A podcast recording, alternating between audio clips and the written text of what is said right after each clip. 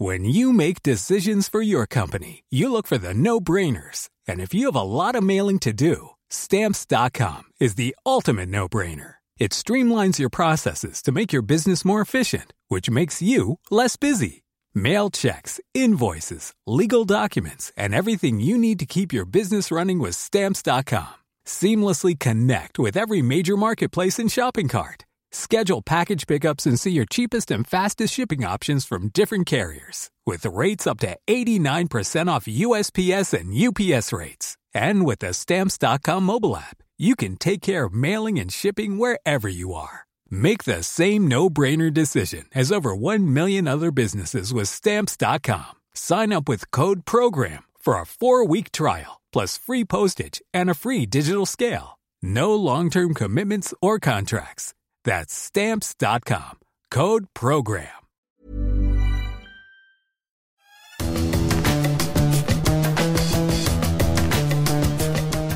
Salut les fous du volant, on est ravis de vous retrouver même si c'est pas tout à fait la rentrée pour euh, votre émission consacrée à l'actualité de la Formule 1. On était euh, déjà là la semaine dernière avec euh, Julien Pereira pour se mettre en condition pour ce Grand Prix de Spa. Moi qu'on puisse dire Stéphane, c'est qu'on n'a pas été déçus. Il a été un peu plus long que l'année dernière. Exactement. Ah oui, 44 un vrai en Grand Prix. Mais 44 n'était pas non plus un chiffre magique malheureusement. Eh. Non, c'est vrai que ça a été bondissant pour le numéro 44. On va, on va en parler avec mon camarade Stéphane Vrignot, qui est de retour de vacances avec son teint allé magnifique. T'as bien bronzé hein, quand même, mon Steph. On a bien profité. T'as bien raison. Et cette fois, on va se mettre euh, au travail, revenir sur ce euh, Grand Prix de Belgique, évidemment, euh, avec Max Verstappen, grand vainqueur, parti 14e sur la grille de départ et qui s'est imposé. Euh, C'était presque une parade Verstappen, la victoire qui fait peur, on aurait envie de dire, tellement ça a semblé facile pour le champion du monde en, en titre. On reviendra sur ce succès. On va parler aussi de Ferrari et de euh, Mercedes qui ont un petit peu euh, manqué leur rentrée. Vous savez, quand vous êtes en retard euh, le premier jour d'école, vous avez oublié votre trousse, ah, vous êtes dans un stress pas possible, on est en train de donner l'emploi du temps, vous n'avez rien pour écrire. Bah, c'est un peu ce qu'ont vécu Ferrari et Mercedes qui se sont retrouvés bouleversés par la maestria de euh, Red Bull. On en parlera justement des difficultés de, la Scuderia et de, Mercedes. Et puis, on parlera aussi euh, bah, de l'avenir proche de cet euh, échiquier des pilotes en, en 2023 de Pierre Gasly, de Pierre Gasly et des mots bleus, les mots MAUX, parce que ben, côté tricolore, c'est un peu compliqué en ce moment. Avec les difficultés euh, d'Alpine, on va revenir sans tout euh, récapituler euh, des difficultés de l'équipe française avec ces histoires de, pilotes.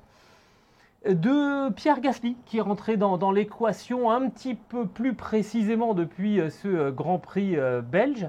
Et puis, et puis, malheureusement, de cette annonce qu'il n'y aura pas de Grand Prix de France en 2023. Voilà pourquoi on parlera des, des mots bleus et on s'attardera d'ailleurs sur, sur ces histoires de, de calendrier. Ce podcast qui est à retrouver sur toutes les bonnes plateformes d'écoute, de Deezer à Spotify, en passant par Acast ou par Apple Podcast. N'hésitez pas à nous donner 5 étoiles et à vous abonner. Et de cette manière, vous recevrez les nouveaux épisodes directement sur votre smartphone.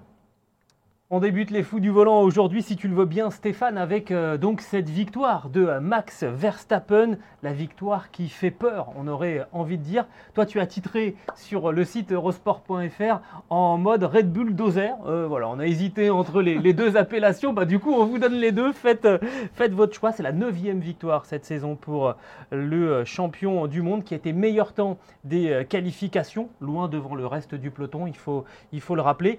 Parti 14e sur la grille parce qu'il a pris des pénalités pour avoir changé des éléments euh, de, de son euh, moteur. Euh, donc, il va conforter sa première place au classement des pilotes. 93 points d'avance, non plus sur Charles Leclerc désormais, mais sur son coéquipier Sergio Pérez. C'est la deuxième victoire consécutive en partant de la dixième place. C'était le cas en Hongrie, ou plus, donc 14e à, à Spa. Euh, ça s'était produit une seule fois dans toute l'histoire de la Formule 1 jusque-là, deux victoires consécutives en partant d'aussi loin. C'était Bruce McLaren à cheval entre les saisons 59 et 60. Il était parti 10e aux États-Unis, il avait gagné, et il était parti 13e en Argentine, et il s'était imposé. Voilà jusqu'où il faut remonter pour euh, pouvoir comparer les statistiques de, de, Max Verstappen. les progrès de la Red Bull qui ont été vraiment notables ce week-end dans, les Ardennes, qui ont remis aussi donc Sergio Perez à la, deuxième place. je ne sais pas par quoi on commence. Bah, le premier tour peut-être déjà d'un Max Verstappen ultra serein, ultra prudent. Il l'a dit en conférence de presse, il savait qu'il avait une bonne voiture. Il fallait surtout pas s'accrocher dans les premiers tours. Il a été bluffant. Sauf par rapport à Leclerc quand même, où il a été hyper agressif quand Leclerc essaie de faire euh, l'extérieur. Et donc là, il a un peu mis des barbelés. On sent que, en fait, c'était ça. Son adversaire, c'était Leclerc. Il devait d'abord le marquer, puis voir ce qui se passait devant lui. Et il y avait une complication supplémentaire. Effectivement, c'est ce bac à gravier euh, dans lequel en fait personne ne, s'est tanké euh, en, course.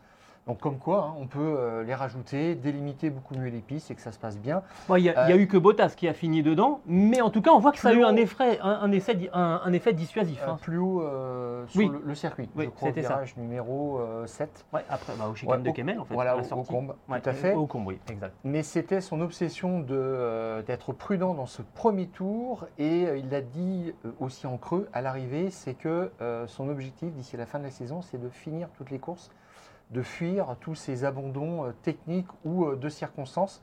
Parce que là, le danger était plus grand que d'habitude, forcément, il partait au cœur du paquet. Mm, mm. Mais ça s'est bien passé. Là, il a, il a joué sur du velours. Et puis après, comme il a dit, euh, il gagnait une position par tour à peu près, d'une façon assez déconcertante. Donc une belle remontée, officiellement de la 14e place. Mais Gasly était aussi parti des stands, donc il était réellement 13e. En tous les cas, il n'avait que 12 euh, devant lui. Mais c'est l'une des plus belles remontées à, Spa. Si on regarde bien, il y avait eu euh, Clark en 62 de la 13e place, justement. Schumacher, on s'en souvient très très bien, après des essais compliqués sous la pluie piégée, il part 16e, il gagne. En 95, Raikkonen en 2004, c'était de la 10e place. Et donc, Verstappen, et là, il n'y a que des champions du monde. Il n'y a que toi hein, qui te souviens de Schumacher en 95. Hein. Moi, perso. C'est l'avantage de l'âge, on va dire. je m'en souviens pas.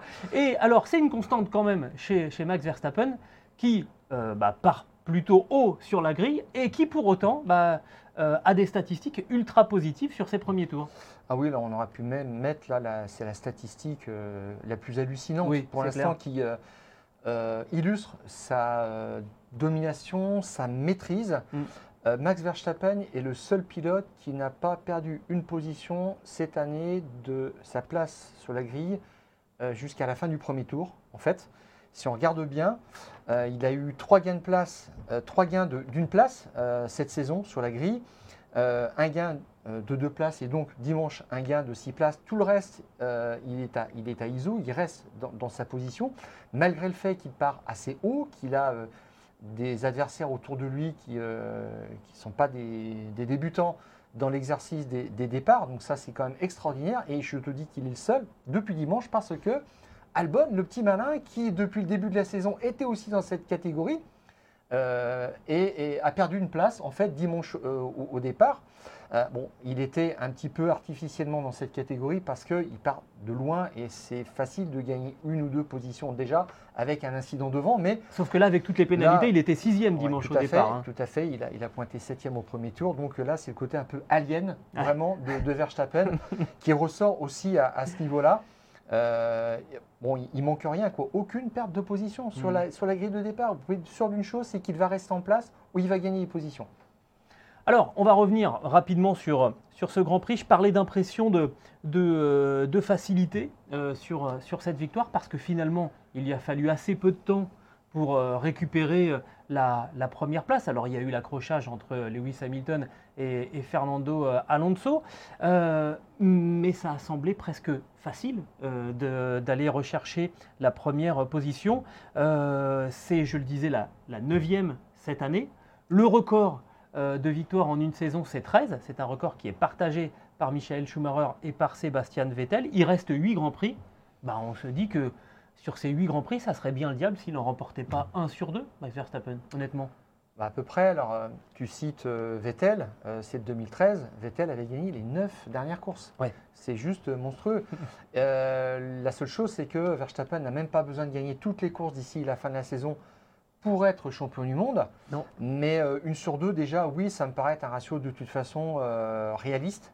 Euh, parce que sa voiture, en fait, n'a pas de faiblesse, contrairement aux autres. Elle est bien sur n'importe quel type de circuit. Et c'est ça qui est le plus impressionnant. Donc c'est ce qui lui donne de la confiance. Il a émis une réserve polie, de principe, à, Zandvoort en disant que c'est la Ferrari qui était peut-être la mieux placée égard à ses qualités, pourquoi pas. Hein. Mais bon, à part ça, franchement, il n'y a, rien qui peut l'arrêter. Il est, il est vraiment dans la zone. Il a une confiance extraordinaire, c'est ce qu'a dit euh, Helmut Marco. Il a été un petit peu surpris et tout le monde a été un petit peu surpris par cette euh, performance. Je pense que c'est la plus grosse masterclass de euh, Verstappen en Formule 1 euh, depuis ses débuts en 2015 ou 16. Et c'était la première question d'ailleurs euh, lors de la conférence de presse d'après-course dimanche. On lui a demandé si c'était sa plus belle victoire en Grand Prix. Il a dit sur l'ensemble du week-end, c'est ma plus belle prestation parce que tous les essais se sont très très bien passés. C'est vrai que la voiture, elle a été remarquable d'entrée de, de jeu. Et on l'a vu aussi capable de mieux préserver ses pneus que son coéquipier Sergio Pérez, qui était plutôt réputé comme euh, vraiment euh, un spécialiste en, la matière. Et là, il a réussi à faire durer plus longtemps ses pneus tendres en, début de course, donc avec la voiture chargée en, carburant, que Sergio Pérez, et en remontant dans le peloton, que Sergio Pérez, qui était lui en, pneus médium. Il s'est passé des choses un petit peu étranges avec euh, la dégradation des pneus d'ailleurs à, Spa ce week-end, mais lui, il a vraiment réussi parfaitement à gérer, à gérer son effort et son capital pneumatique tout au long de ce Grand Prix à la fin de, la qualif, euh, samedi, il va voir euh, Giampiero Lambiase, son, son, ingénieur. Il dit la voiture était, merci, la voiture était une torpille. Mmh. Et euh, là, sur ce Grand Prix, en fait, on lui a fait confiance, les yeux fermés. C'est lui qui est le boss. Il a, il a les clés de la boutique. à un moment, il appelle en disant Je vais essayer de faire durer un petit peu plus ce, relais. Et on lui a dit OK, ah tout simplement. Donc, vas-y, c'est toi qui décides. Et moi, c'est ce que je, enfin, c'est ce que j'aime entendre le pilote qui décide un petit peu, qui fait sa stratégie, et c'est ce que j'aimerais, parce qu'il y a trop de choses à la radio euh, qui passent entre un pilote et euh, euh, ses, ingénieurs qui sont des instructeurs, qui disent exactement ce qu'il doit faire. Et ça fait du bien de voir que bah, on, le constate là, Verstappen a aussi une lecture de la course, a aussi un sens de la gestion. C'est ce qui fait la marque des grands. Et il est en train, en tout cas, d'atteindre vraiment, on parlait euh, là euh, d'un record de Michael Schumacher qu'il pouvait, euh, qu'il pouvait viser, avec 13 victoires, à 11 victoires, c'est-à-dire dans deux succès. Et là, on se dit que ça, ça, serait même une anomalie si ça n'arrivait pas. Il rejoindrait Schumacher et Vettel, qui ont déjà eux aussi eu des saisons où ils avaient remporté 11 victoires. Je ne vous parle pas des, saisons 2004 euh, et 2013 où ils en avaient eu 9, mais euh, Vettel en a remporté 11 aussi en, en, 2011. Schumacher, il en a remporté 11 aussi en, 2002. Et il rejoindrait aussi euh, Hamilton, qui en a remporté 11 à 4 reprises. Voilà, quand vous commencez à rentrer dans ce carré-là, Schumacher, Vettel, Hamilton, c'est vraiment que vous êtes dans un, groupe très très fermé d'immenses pilotes. Euh, et puisqu'on parle de, victoire, bah, il va falloir commencer aussi à parler, euh, Stéphane, 93 points d'avance. Ça veut dire qu'il pourrait être champion du monde bien avant euh, la fin de la, fin de la, saison. Il reste, on l'a dit, il reste encore 8 Grands Prix. Beaucoup de points. Ça fait une simulation, un petit peu, on a regardé. Alors, on a essayé de. On, a essayé. Alors, en étant, on va dire, raisonnable dans, nos projections, c'est-à-dire que d'un côté, on se dit que, bah, vu ce qu'on a vu dimanche, bah, allez, on se dit, il est capable à chaque fois de gagner tous les grands prix, y compris à Zandvoort. Du moins les 4-5 suivants, ce qui lui suffirait pour être champion du monde. Voilà, exactement. on, ne voit pas plus loin. Hein. Et en prenant l'option que Charles Leclerc serait deuxième à chaque fois. Et pourtant, on peut imaginer que Sergio Pérez arrivera à s'intercaler. Charles Leclerc, il a été deuxième ou mieux, puisqu'il a gagné euh, euh, en, Autriche une seule fois sur les neuf derniers Grands Prix. Donc on est dans une hypothèse, on va dire, plutôt, plutôt basse, pas trop euh, sensationnaliste.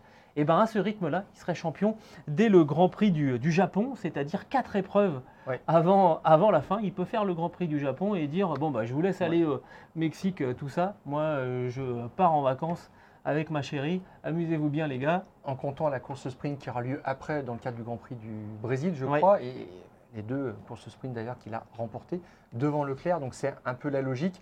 C'est vrai que c'est un petit peu effrayant, mais en même temps c'est mérité. Et il faut se dire, est-ce qu'ils n'auront pas cette saison un petit peu monotone? Maintenant, c'est vraiment la question aussi qu'on va commencer à se poser. Mais bah, il faut admirer ce grand champion qui domine tout le monde de toute sa classe. Euh, c'est rare. Euh, on préférait une bataille à deux ou trois, c'est certain, mais là, c'est quelque chose d'un petit peu unique. Ça fait penser à Schumacher, comme tu l'as dit, exactement. Hamilton au plus grand.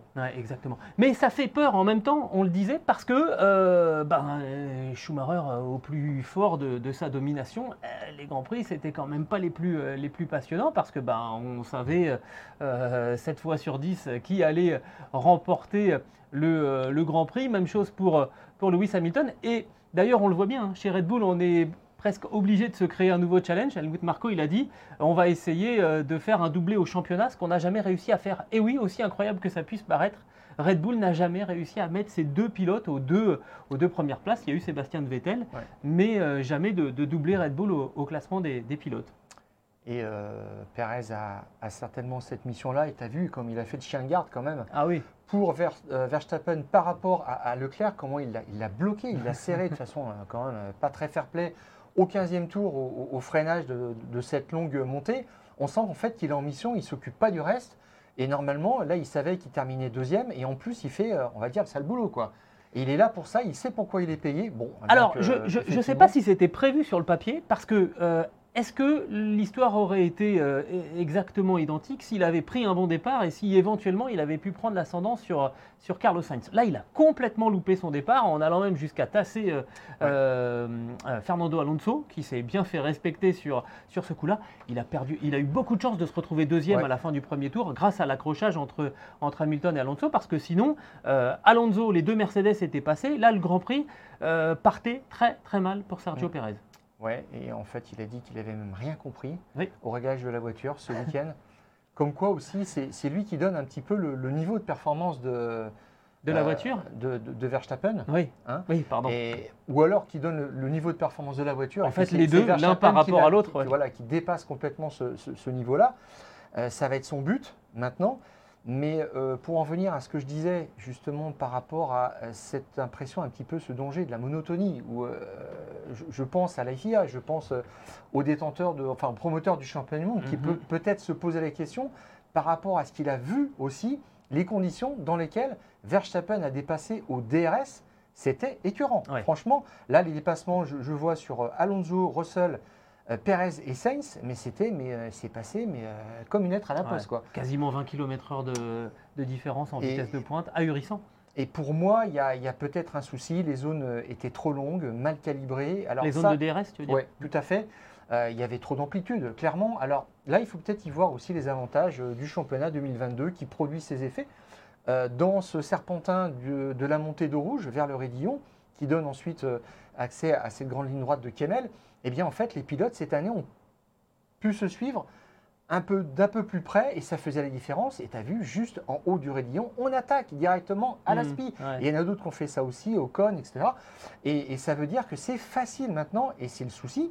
On avait reçu dans les fous du volant en début de saison euh, Jacques Eclair, ancien euh, ingénieur de, chez Sauber, de chez Honda, euh, des plus grands, Raikkonen, etc., qui nous avait dit le but quand même de ce règlement, c'est de mettre fin au DRS euh, assez rapidement. Alors on se pose la question, y a-t-il besoin euh, d'un DRS euh, à Spa? À Spa, oui. Et quand tu vois tout, tout, ce monde qui klaxonnait derrière, derrière Alex Albon et qui n'a jamais réussi à le dépasser, tu te dis que c'était peut-être facile pour Verstappen, mais pour les autres, ça ne l'était pas autant que ça. Ce qui prouve quand même que le garçon est un ton au-dessus, là, clairement, et qu'il arrive à faire des choses que, que, que, qui sont hors d'atteinte pour, pour les autres. C'est un, petit peu, un petit peu compliqué de, de, gérer ça parce que euh, tu as le DRS, tu as les pénalités aussi sur, sur les changements de moteur. Finalement, on Il se dit un que. moteur frais quand même. Oui, hein, voilà.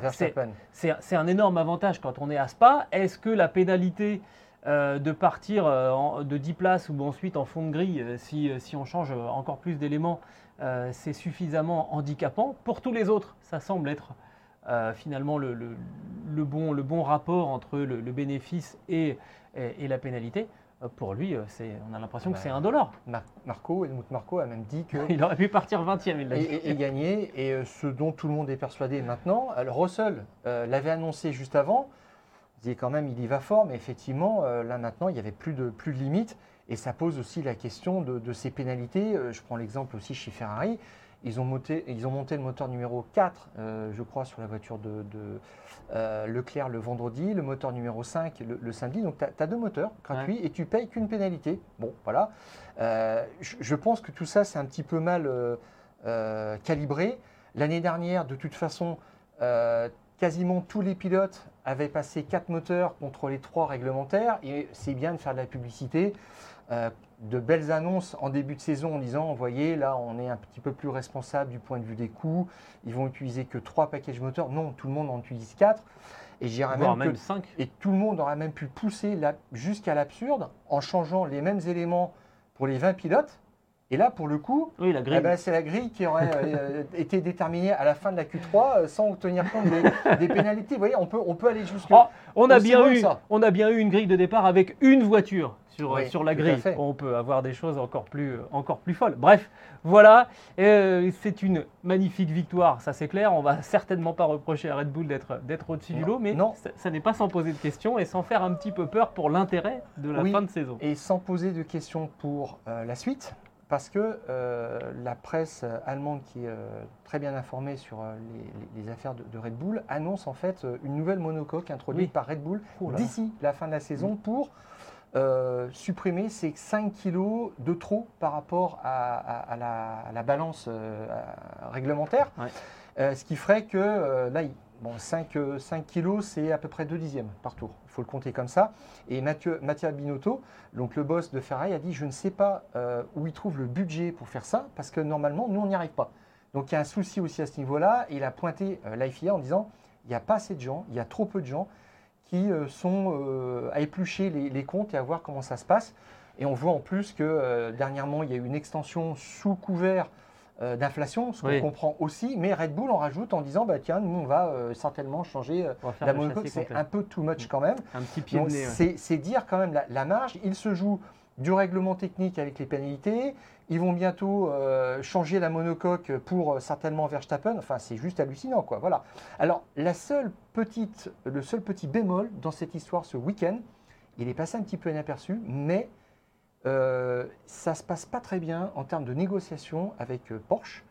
On nous annonce depuis des semaines une prise de participation à hauteur de 50% de Porsche dans Red Bull pour faire une joint venture, pour préparer l'arrivée euh, de Porsche en championnat du monde en 2026, qui prendrait la suite de, Honda. Eh bien, apparemment, ça ne se passe pas si bien que, ça, parce que là maintenant, on évoque une situation complexe c'est euh, Helmut Marko qui l'a dit, le conseiller de, Red Bull Racing. Et puis, euh, Christian Horner est allé un petit peu plus loin en disant on ne doit pas perdre notre identité. Mmh. Donc ça chauffe un peu.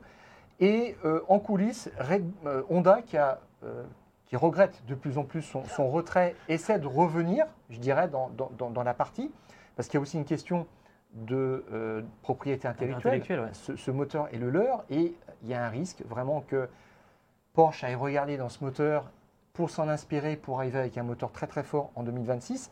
Donc je dirais que là, il y a peut-être quelque chose qui a changé et dans l'absolu, on sent que Red Bull, en fait, ils le font sentir comme ça. Ils n'ont pas besoin de cette alliance avec Porsche. Honda, c'est très bien.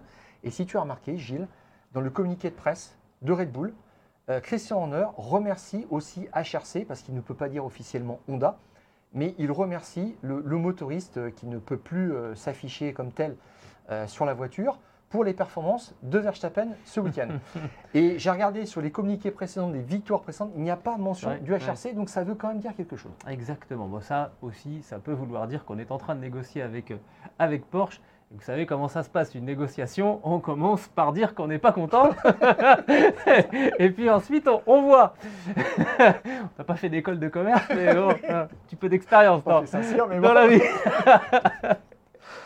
Allez, on va, on va poursuivre les fous du, du volant en, parlant eh ben, d'une rentrée euh, manquée pour, euh, pour Ferrari et, et Mercedes. Parce que on s'attendait, on, on l'espérait, cette bagarre à, trois équipes pour euh, la victoire dans, les Ardennes, sachant que, Ferrari avait quand même un rythme très très intéressant, euh, que Red Bull évidemment euh, était, présent et que Mercedes avait montré des signes très encourageants sur les, derniers Grands Prix avant, la trêve eh bien il n'en a rien été. Hein. La rentrée a été complètement manquée pour, pour Ferrari, pour, pour Mercedes. Tu sais, ce, rêve que tu fais quand tu es gamin en vacances et que tu arrives en retard à l'école, que tu as oublié ta trousse, qu'on est en train de donner l'emploi du temps, que tu n'as rien pour écrire, euh, que tu sais plus où tu as rangé tes cahiers. Bref, bah, c'est ce qui s'est passé pour, euh, pour Ferrari et Mercedes qui ont été littéralement surclassés, submergés par la vague Red Bull. Alors là, euh, la pole position de, Carlos Sainz n'en était pas vraiment une, hein, puisque ce n'est pas lui qui avait réalisé le meilleur temps en, qualification, dominé assez largement par Max Verstappen, qui a dû cette place préférentielle sur la grille aux pénalités prises par, par, le néerlandais. Ce que j'appellerais une pole position de seconde main. Oui, c'est ça. D'ailleurs. Et, et d'ailleurs, ce n'était pas non plus l'euphorie. Hein. Non, à la bah radio, quand on a bah, le tour de rentrée, euh, ils ont pris 6 dixièmes quand même dans la vue. Euh, ah, il l'a dit tout de suite. Hein, il l'a dit tout de suite. Euh, l'écart, il est, enfin, ça lui est tombé vraiment, ça lui est vraiment tombé sur la tête. Donc il a eu du mal à apprécier cette pole position. Qualification qui s'est très moyennement passée aussi pour Ferrari. On rappellera cet épisode où d'un seul coup Charles Leclerc sort des stands et dit mais c'est quoi ces pneus que vous m'avez mis? Oui. Qu'est-ce que je fais avec? Là il y a eu un petit peu, il y a eu un petit peu embrouille. On a dit bah Allez, tu fais un tour avec. Fais un tour, on verra. ça, va passer inaperçu. Là, quand même, tu te dis, waouh, c'est mal parti. C'est mal parti. On revient sur euh, cette stratégie de Ferrari de faire rentrer euh, euh, Charles Leclerc en fin de course pour essayer d'aller grappiller le meilleur tour? Ça aurait marché, on aurait dit bon, c'était courageux parce que c'était pas un arrêt gratuit. Fernando Alonso était repassé. Non, mais ça sent le petit taquet comme ça qui voulait mettre à Red Bull pour dire on repart quand même avec quelque chose, on nous enlève un petit truc. Bon. Et non. Et non, parce que, bah, parce, que, bah, parce que Charles Leclerc a été pris en excès de vitesse pour un dixième de kilomètre heure dans la voie des stands, qu'il a pris 5 secondes de pénalité et que ça l'a remis au classement derrière Fernando Alonso. tiens, tant qu'on en est, on va parler de Charles Leclerc? En, ce moment, euh, tu, en ce moment, tu lances une pierre en l'air, elle retombe, dans, retombe dans le jardin de Charles Leclerc. Max Verstappen qui enlève un tir-off, et bah devinez euh, dans quelle écope de France ça finit Dans celle de, Charles Leclerc. C'est le François Perrin de la Formule 1 en ce moment, vous savez. Pierre Richard, on parle, ceux qui se souvenaient de 95 se souviennent peut-être de Pierre Richard. Bah voilà, c'est ça, en ce moment. La, malchance de, Charles Leclerc, c'est dingue, c'est dingue. Ça me fait penser un petit peu à du ressort de Barrichello qui, atterrit aussi sur le bah, casque. Les conséquences étaient plus graves. De Felipe Massa. Il y a une probabilité sur un million, mais ça arrive. Ah, voilà. Exactement. Et euh, bah là, c'est arrivé. Donc, euh, ça a obstrué euh, les écopes de frein. Donc, c'est ce qui sert à, refroidir les, les, disques de frein. Voilà, c'est ça. Donc, Leclerc a vu tout de suite qu'il y avait quelque chose de bizarre. Bon réflexe, ils sont rentrés. Il faut faire un sacrifice, c'est comme ça. Et puis, à la fin, moi, je, trouve ça assez courageux parce que Binotto a dit on avait calculé qu'il pouvait repasser euh, euh, Alonso euh, dans le dernier tour. Hein. Alors, mais là où il y a un calcul que je ne comprends pas bien, c'est qu'ils font rentrer dans le 43e tour. Donc en fait, dans le 44e tour, Leclerc doit établir le meilleur tour en course en dépassant Alonso. Donc c'est un peu too much, je trouve. Et bah, résultat, il finit à 6 dixièmes. Son meilleur tour finit à 6 dixièmes de celui de, de Verstappen, donc il était loin du compte. Donc je pense que là, ils ont raté quelque chose encore, même quand ils essaient d'avoir un petit peu d'imagination ou d'être offensifs, pourquoi pas hmm. Il faut quand même, ça donne confiance à tout le monde un petit peu de, se sentir encore capable et pas tétanisé. Ah ben ça marche pas. Bah, c'est-à-dire qu'on leur a suffisamment reproché d'avoir euh, pris des initiatives quand ils n'avaient pas la meilleure voiture, quand ils avaient la meilleure voiture et qu'ils n'avaient pas besoin finalement de prendre des risques. Bah là, ils l'avaient pas, ils ont essayé. Non, mais tu as entendu quand même, ils ont, ils ont tenu compte un petit peu du fiasco de, Budapest. Alors pas complètement parce que Mattia Binotto a dit on a des stratèges formidables, mais à la radio on appelle. Euh, c'est comme, euh, c'est comme le menu. c'est ça. T'arrives, arrives dans au fast-food, voilà, on ne l'a pas dit. Et là, qu'est-ce que tu veux faire avec Sauce sucrée, sauce salée. Tu vas pouvoir tailler dans le peloton. Et si tu prends les autres, tu vas un peu plus ramé, mais à l'arrivée, bon, voilà. Donc, euh, mais bon, c'est un petit peu bête parce qu'il euh, se faire caler pour cette cinquième place pour, euh, pour une seconde, ça veut dire que tu vas de travers, tout simplement. Ça veut dire que c'est pas son année. c'est un nouveau coup sur la tête. Et puis là, pour le coup, il dit le championnat, j'y pense plus. Donc là, il a un peu fait son deuil, ce qui est normal parce qu'il ferait trois casses du côté de, de, Verstappen et ça ne suffirait pas de toute façon. Donc c'est un, peu, un peu fini. maintenant, euh, il faut continuer de développer la voiture. Comme l'a dit euh, Mattia Binotto, il faut s'accrocher quoi qu'il arrive parce que euh, bosser sur 2022, c'est bosser sur 2023. C'est ça. en fait, continuer le développement en pensant déjà à, 2023. Oui, tout à fait. Malgré euh, ces pneumatiques que la voiture n'arrive plus à exploiter, les pneus médiums en mm-hmm. particulier, c'est une catastrophe, on ne comprend pas pourquoi. Euh, Sainz est Ils n'ont pas essayé les durs, remarque. Sainz est troisième à, 27 secondes. Ils mettent Leclerc exactement sur la même stratégie que, que Verstappen. J'aurais aimé voir quand même si tout s'était bien passé, qu'est-ce que ça pouvait donner. Bon, donc euh, voilà. Mais il y a une petite chose quand même aussi qui, qui dénote, enfin qui montre un petit peu ce, glissement, ce délitement chez Ferrari. On en avait parlé en début de saison, c'est, je t'avais dit, tu vois, en fait, quand même, ils sont offensifs. Euh, ils commencent la saison par euh, faire le meilleur temps euh, en, course, lors des trois premiers Grands Prix. Ça veut dire quelque chose, c'est-à-dire que tu cognes sur la tête de l'adversaire et, que tu es fort, que tu te sens fort. Eh bien, si on regarde l'évolution, ça parle aussi en termes de meilleurs tours en course. Les, meilleurs tours, quelques meilleurs tours comparé de Leclerc et Verstappen, eh bien, euh, à Bahreïn, justement, en début de saison, c'est la claque. Leclerc tourne 8 dixièmes plus vite que Verstappen en course. Euh, ça se stabilise, on revient à un peu plus d'un dixième en Arabie Saoudite. Et ensuite, à partir d'Imola, la tendance s'inverse. C'est Verstappen qui passe juste en tête, hein, légèrement, un dixième à peu près. Au début de l'été, euh, au Grand Prix d'Autriche, ça passe à 3 dixièmes. Là, c'est quand même, ça se voit un peu plus là. Et puis là, donc 6 dixièmes même si c'est euh, le circuit le plus long de la saison, en ramenant, un tour, en ramenant le tour à non pas un 49 je crois, mais un 30 à peu près, ça, laisse quand même encore 45 euh, centièmes facile. Mm. Donc ça veut dire que c'est beaucoup. Et là, il y, a, quelque chose qui fait que, qui montre que Red Bull devient impressionnant en termes de rythme de développement. Alors maintenant, l'objectif pour Ferrari, c'est, j'allais dire l'unique objectif maintenant pour Ferrari, c'est éventuellement de conserver cette deuxième place au classement des constructeurs face à Mercedes. oui, et normalement, ça doit le faire, mais euh, c'est vrai qu'on peut commencer à avoir un petit peu peur. Oui, tout à fait. Alors, euh, on, avait toutes les raisons d'avoir peur avant la trêve, parce que, je le disais, hein, on était sur une séquence qui était très très intéressante et très prometteuse pour, pour les, Mercedes, qui restaient euh, sur deux doubles podiums, un deuxième et troisième au Grand Prix de France au Castellet et ensuite au Grand Prix de Hongrie sur, le, sur le Hungaroring. Et puis là, on s'est aperçu, on s'est rendu compte qu'à Spa, bah, il y avait un déficit de, performance qui revenait de nouveau sur, euh, sur les, les, Mercedes, 7e et 8e en, qualification, loin en termes de, en termes de chrono. Euh, seconde 8, oui, c'est gigantesque. Voilà, George Russell qui finalement sera le seul pilote euh, de chez Mercedes à l'arrivée avec la, quatrième place à 29 secondes du, euh, du vainqueur. Euh, bon, voilà, le soufflet Mercedes est, euh, retombé. Hein, le visage de, Toto Wolf, de nouveau marqué par bah ouais, un, camouflé, parce qu'on parce qu'on osait espérer que ça y est, c'était lancé, qu'on avait enfin compris, réussi à, apprivoiser cette W13, sans compter que Aspa, rentrait désormais euh, en, fonction cette nouvelle règle où s'il y avait trop euh, de rebonds sur, les voitures, la FIA avait la possibilité d'obliger les équipes à, remonter cette, cette, l'assiette, la hauteur de caisse du constructeur euh, impliqué.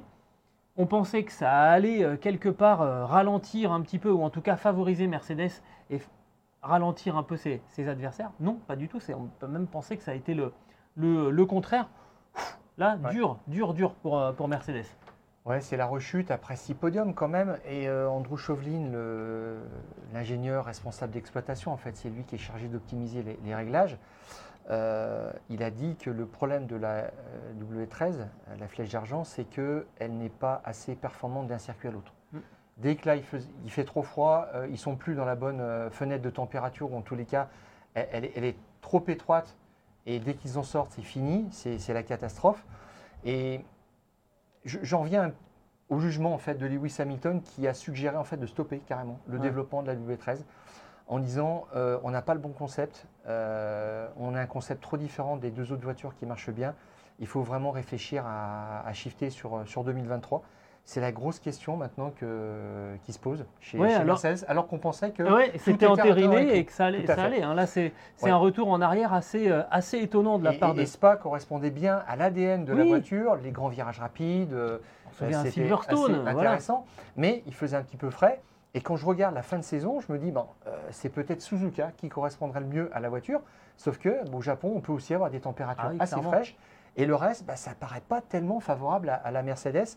Euh, telle qu'elle s'est présentée en, Belgique, donc euh, gros point d'interrogation. Exactement. Alors, il y a eu cette faute, et je disais que George Russell était le seul pilote Mercedes à être à, l'arrivée de ce Grand Prix de, Belgique. Il y a eu cette erreur de Lewis Hamilton qui, en tentant de dépasser Fernando Alonso, s'est rabattu trop tôt sur, l'Espagnol. Énorme accrochage, abandon qui s'ensuit.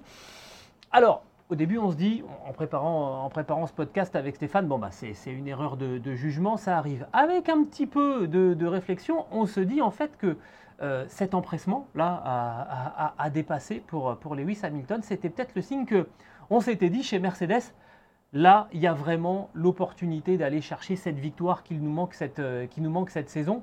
Parce qu'avec les pénalités de, Verstappen et de, et de Leclerc, il y a, y a une, vraie, une vraie possibilité. C'est comme ça que tu l'as ressenti toi aussi? Ah, Complètement, ils se sont dit on ne bouge pas. Ils ont monté quand même le moteur euh, numéro 3 oui. pour euh, Hamilton et, Russell, donc sans pénalité puisque c'est dans le quota. Ça aussi, hein, ils n'ont pas pris de quatrième moteur parce qu'ils se sont dit les autres prennent des pénalités, nous on va rester devant sur la grille. Euh, oui, tout à fait. Alors sachant qu'il y avait une échéance le 1er septembre pour apporter les dernières modifications permises cette année au moteur, donc ils ne l'ont pas fait. Sur la partie électrique. Hein. Tout à fait, sachant que quand même, je n'imagine pas euh, Mercedes euh, faire les 9 derniers Grands Prix de la saison avec ce moteur numéro 3. Je mm. pense qu'ils vont devoir quand même passer les moteurs numéro 4, ce qui se fait habituellement de toute façon dans une saison, surtout à, 22 Grands Prix.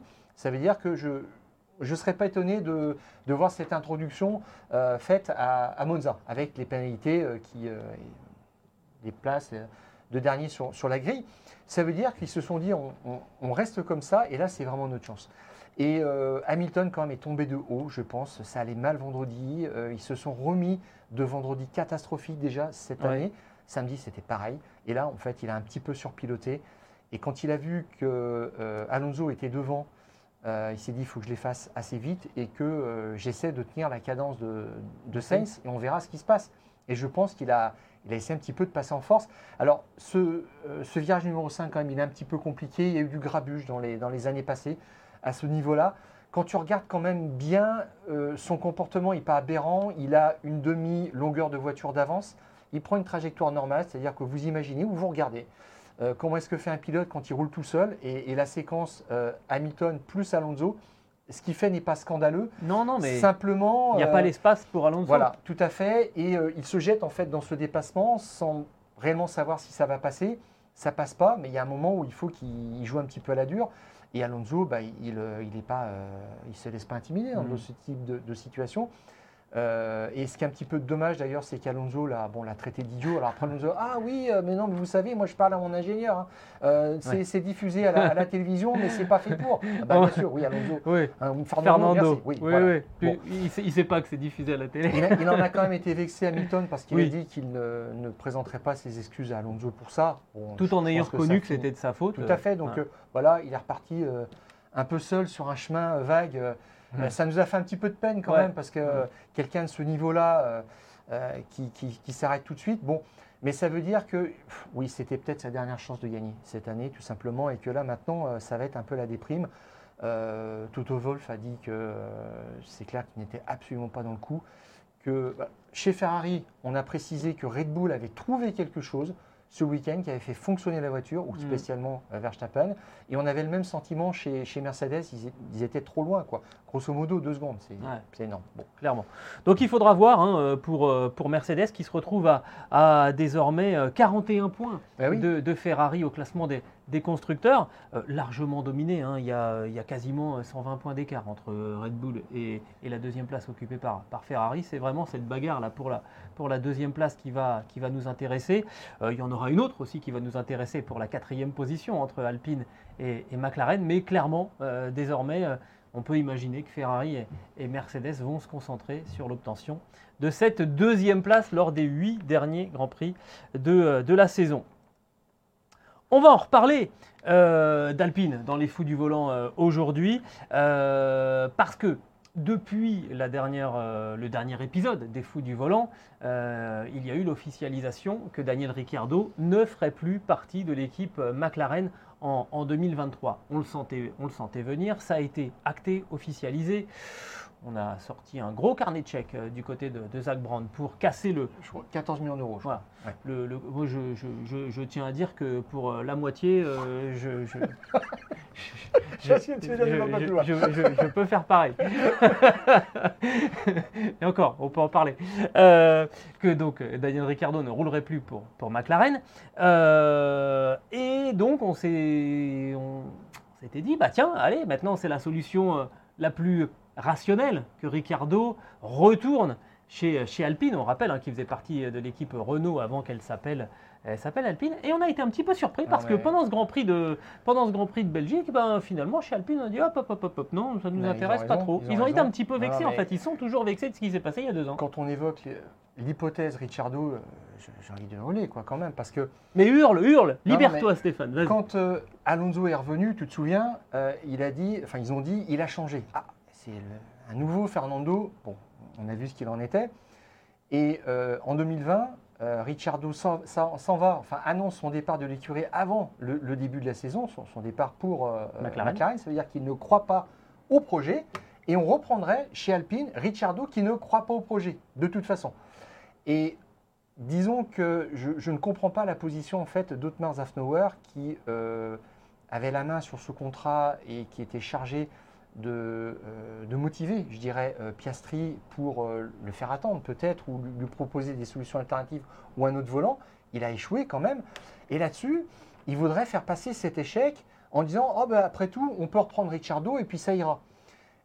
C'est sans compter les dégâts gigantesques quand même à l'image j'ai l'impression que euh, ne voit ce problème-là que du point de vue de son bureau de Denstone et qu'il ne voit pas l'image plus générale, globale de la marque.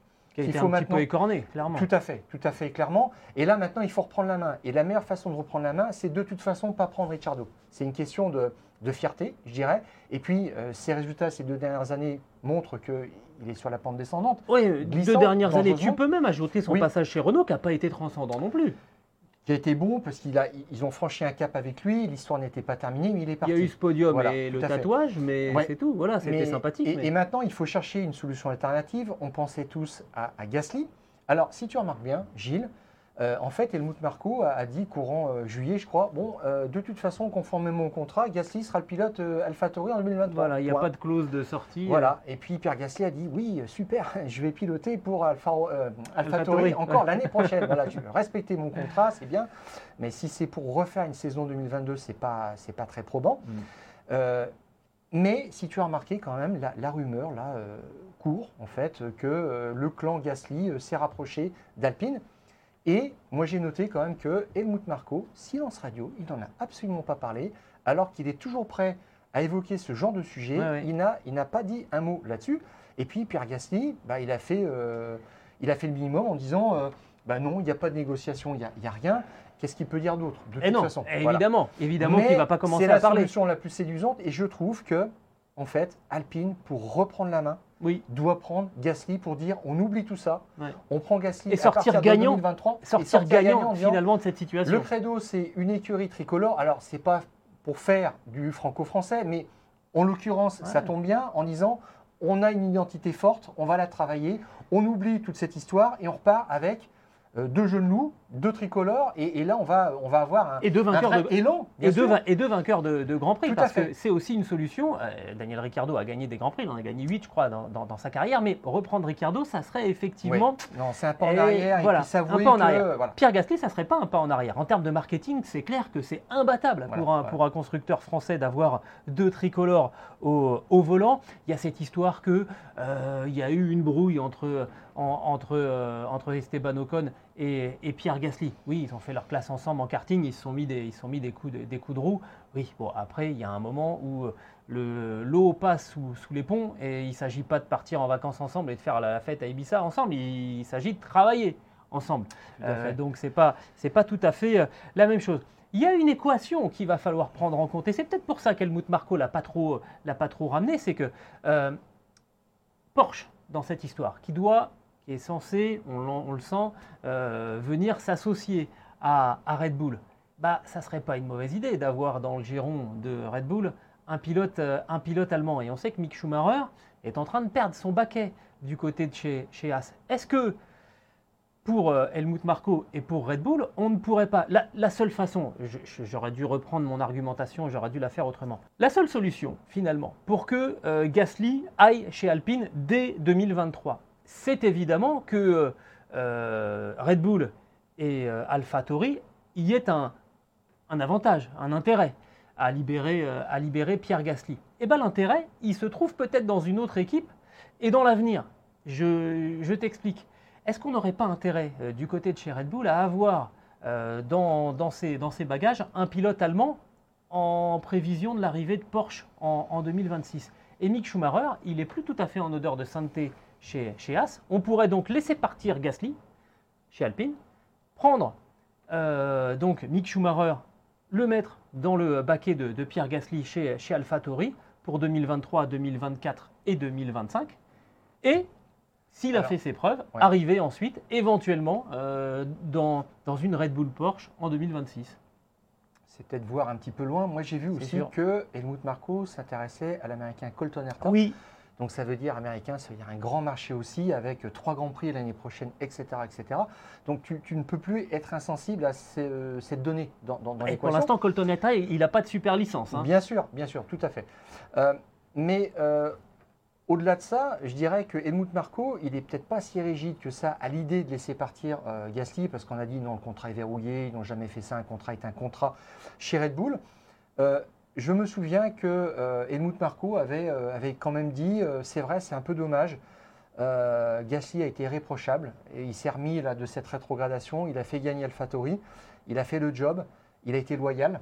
pour service rendu. Voilà. Et on est désolé de ne pas pouvoir le remettre dans une Red Bull parce que Perez est, bouqué jusqu'en 2024.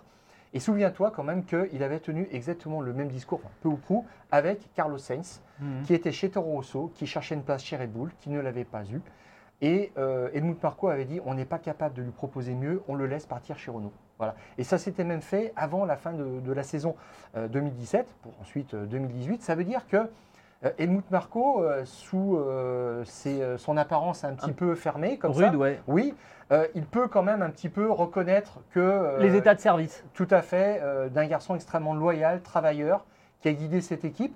Alors après, je ne sais pas par qui est-ce qu'on pourrait le remplacer, mais je dirais que ça serait une certaine élégance que pourrait avoir Red Bull et, et, Helmut Marko de le laisser partir. Et je dirais que ça arrangerait tout le monde. Et on ne le sent pas très heureux de toute façon. Euh, Pierre Gasly, il y a toujours le, il y a le langage corporel, il, y a les, mêmes, euh, il y a les mêmes propos à peu près. Il espère euh, du développement, mais d'ici la fin de la saison, je ne sais plus pour quel Grand Prix, à 3 ou 4 Grands Prix de la fin, donc ce qui serait un petit peu trop tard de toute façon pour sauver la saison. Bref, ne faut pas le laisser végéter. Donc je crois que ça arrangerait tout le monde. Voilà, donc où on en est au moment d'enregistrer euh, ce, podcast Les Fous du Volant sur la situation entre Alpine, Pierre Gasly, euh, donc pour la, saison 2023. Euh, on a aussi appris, Stéphane, en fin de semaine dernière, donc il n'y aurait pas de Grand Prix de France. On sentait venir hein, qu'il n'y aurait pas de Grand Prix de France en 2023, qu'il fallait faire de la place aux épreuves sur les autres continents. Euh, Spa a sauvé euh, sa, peau euh, suite aux difficultés d'organisation du Grand Prix en, Afrique du Sud. Et on nous parle d'alternance. On nous parle de Nice. alors d'ici à ce qu'il y ait une alternance entre éventuellement un Grand Prix de France à Nice et un Grand Prix de Monaco? voilà. Parce que ce qui semble évident, c'est que la, Formule 1 ne veut plus retourner sur le circuit, sur le circuit Paul Ricard. Ça, c'est Alors ça, je m'interroge. Alors pour, cette raison, il euh, il y a plusieurs hypothèses. Euh, Fred Vasseur, le boss d'Alfa Romeo, en a émis une. Il a dit c'est pas simplement qu'une question de coût du, plateau. Pour faire venir la Formule 1, un organisateur doit euh, verser un prize money au promoteur de la Formule 1 qui le redistribue ensuite aux équipes. Ça tourne aujourd'hui autour de 22-23 millions d'euros pour le Grand Prix de France. Et on sent qu'il faudrait monter presque quasiment à 30 parce que les nouveaux arrivants payent 50, 55 millions d'euros. Bon, mais euh, Fred Vasseur a parlé aussi de l'impossibilité de faire de la publicité pour des alcools, pour de la crypto-monnaie, etc. Il a même avancé l'hypothèse peut-être d'organiser euh, euh, le Grand Prix de France sur une zone franche où le Grand Prix de France ne serait pas officiellement en France. Enfin, on rêve. Hein. On, repart peut-être sur des hypothèses. publicité pour les alcools pendant la Coupe du Monde de football en 98 où on nous expliquait que les stades ne seraient peut-être pas sur le territoire français, officiellement ou juridiquement, on va dire. Euh, c'est un peu extravagant. Bon, donc on cherche un petit peu une, autre solution. Alors je ne sais pas quelle serait-elle. Alors, euh, dans un passé récent aussi, il y a des gens comme euh, Sébastien Vettel qui ont émis l'hypothèse Le Mans, Dijon. Bon, ben ça, c'est changer de région. Mm. Et ces gens-là ne comprennent pas qu'on n'est pas dans le même montage financier que ces Grands Prix qui arrivent avec un promoteur qui est sûr de, pouvoir faire un, business important et qui met directement 50 millions d'euros sur la table et qui sait qu'il va euh, couvrir cette somme et même euh, dégager des bénéfices avec la billetterie, avec toutes les, toutes les prestations. Euh, un Grand Prix de France, aujourd'hui, c'est un budget à peu près de 30 millions d'euros, dont 14, 15, la moitié, apporté par des subventions euh, des collectivités locales, la région spécialement. Ça veut dire qu'aller au Mans, c'est changer de région. Aller euh, à, Dijon, c'est refaire tout ce processus de travail, de démarche euh, auprès des acteurs locaux pour dégager cette somme-là. Et dans le contexte d'aujourd'hui, je pense que c'est impossible. clairement, ça serait difficile à, vendre. Hein. Donc, raisonnablement, je dirais qu'il y a un travail qui a été fait gigantesque depuis des années à ce niveau-là. Les retombées sont, sont manifestes, sont évidentes pour la région PACA. Et c'est pour ça qu'on nous dit, bon voilà, le Castellet, on ne sait pas, peut-être ailleurs, mais ça c'est aussi euh, c'est une chimère. Voilà.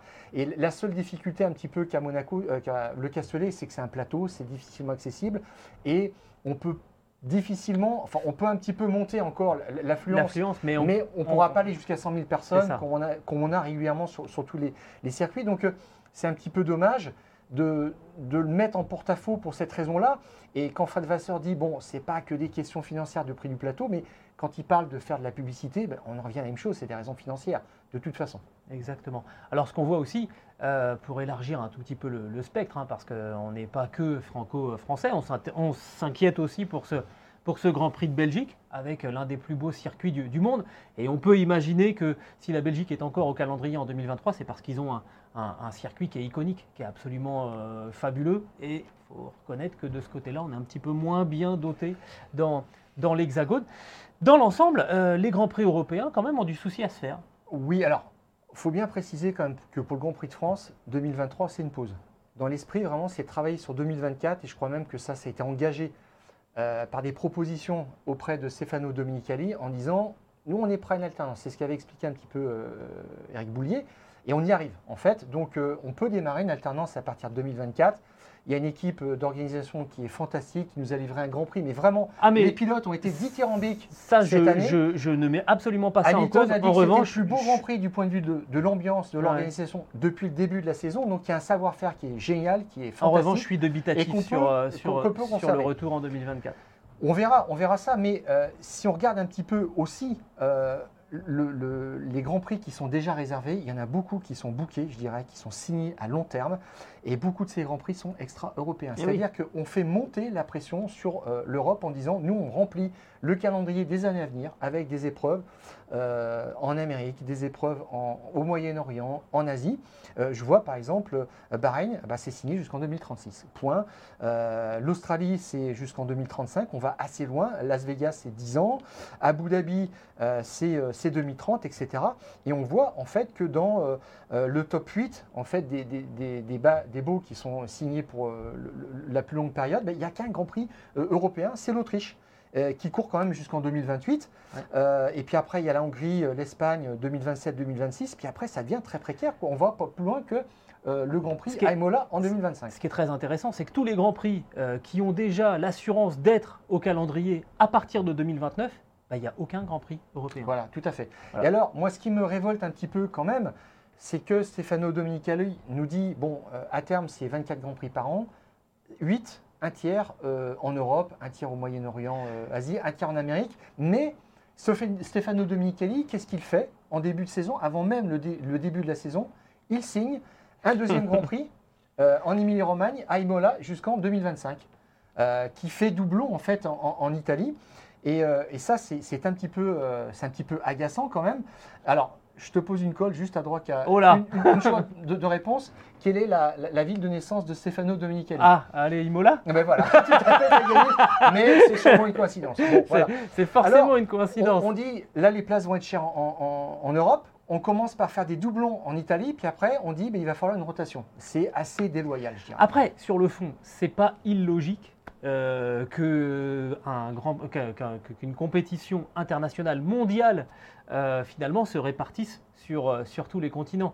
Ce qui est un petit peu difficile, bah, c'est quand on a des circuits qui sortent de nulle part, où il n'y a personne dessus, et où là on se dit quand même, il y a aussi une question de proximité avec, avec le public. C'est là-dessus qu'il faudra essayer de trouver un, un, juste milieu.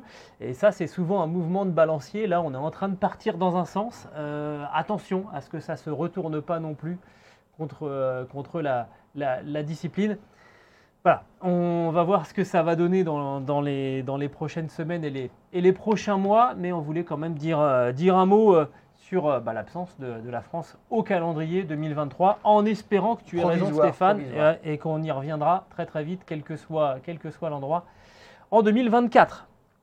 Eh bien, je crois qu'on a tout dit. Stéphane, enfin non, pas tout. On a dit beaucoup de choses. On je ne sais pas s'il en on Parlera là, on, non, on n'a pas tout dit parce que euh, pour pas faire un podcast qui dure 4h30, on n'a pas parlé de l'arrivée d'Audi en Formule 1 qui a été annoncée ce week-end euh, en, Belgique. On se le réserve pour euh, éventuellement le, le, podcast Les Fous du Volant post euh, Grand Prix des Pays-Bas. Des Pays-Bas, euh, si, euh, d'Italie, parce qu'il se passera peut-être beaucoup de choses aux Pays-Bas. Et, exactement. bah tiens, je vous donne les horaires. C'est vrai que c'est un, ça encore, ça dessine la, Formule 1 du futur. Exactement. Avec le choix des pilotes. Et il y a beaucoup de choses qui vont changer. On, en reparlera.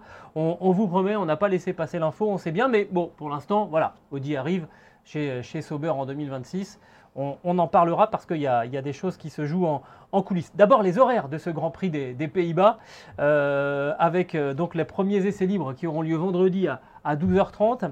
La qualif, ça sera samedi à 15h et ça sera la même heure dimanche pour euh, le Grand Prix. Tu aimes le orange, Stéphane? Euh, particulièrement. Ben, c'est une bonne coïncidence, mais oui. tout ben, écoute, ça. tu vas, dans toutes les circonstances. Tu vas être euh, heureux. Tu vas être heureux. alors l'orange, moi, ça me fait penser au, fumigène que j'ai vu qui commence à s'installer sur les, le départ des grands prix euh, à Spa, et ça, ça, rentre un petit peu dans, dans la norme, et ça reste dangereux. Ah, Donc, surtout, alors c'était plus spectaculaire, voire même euh, limite dérangeant à, Spielberg. Bien sûr, bien sûr, mais euh, euh, si, on, si on les permet sur tous les circuits, il y, aura un jour où ça va poser problème. Et puis on en reviendra à, à cette, à ce précédent-là qu'on voit maintenant en 2022. on va peut-être se réveiller douloureusement, je ne sais pas, avec un accident. On verra ça. On va pas parler de malheur. En attendant, ce podcast est à retrouver sur toutes les bonnes plateformes d'écoute de Deezer à Spotify en passant par Acast ou par Apple Podcast. N'hésitez pas à nous donner 5 étoiles et à vous abonner. Et de cette manière, vous recevrez le prochain épisode puisqu'on parlera du Grand Prix des Pays-Bas dès la semaine prochaine avec mon camarade Stéphane Brugnot cette fois, on n'a plus rien à vous dire, si ce n'est de vous régaler du côté de Zandvoort, euh, sur euh, les euh, plages de la mer du, du, Nord ou devant votre écran de télé, plus vraisemblablement. Et nous, on se retrouve la semaine prochaine. D'ici là, on coupe le contact.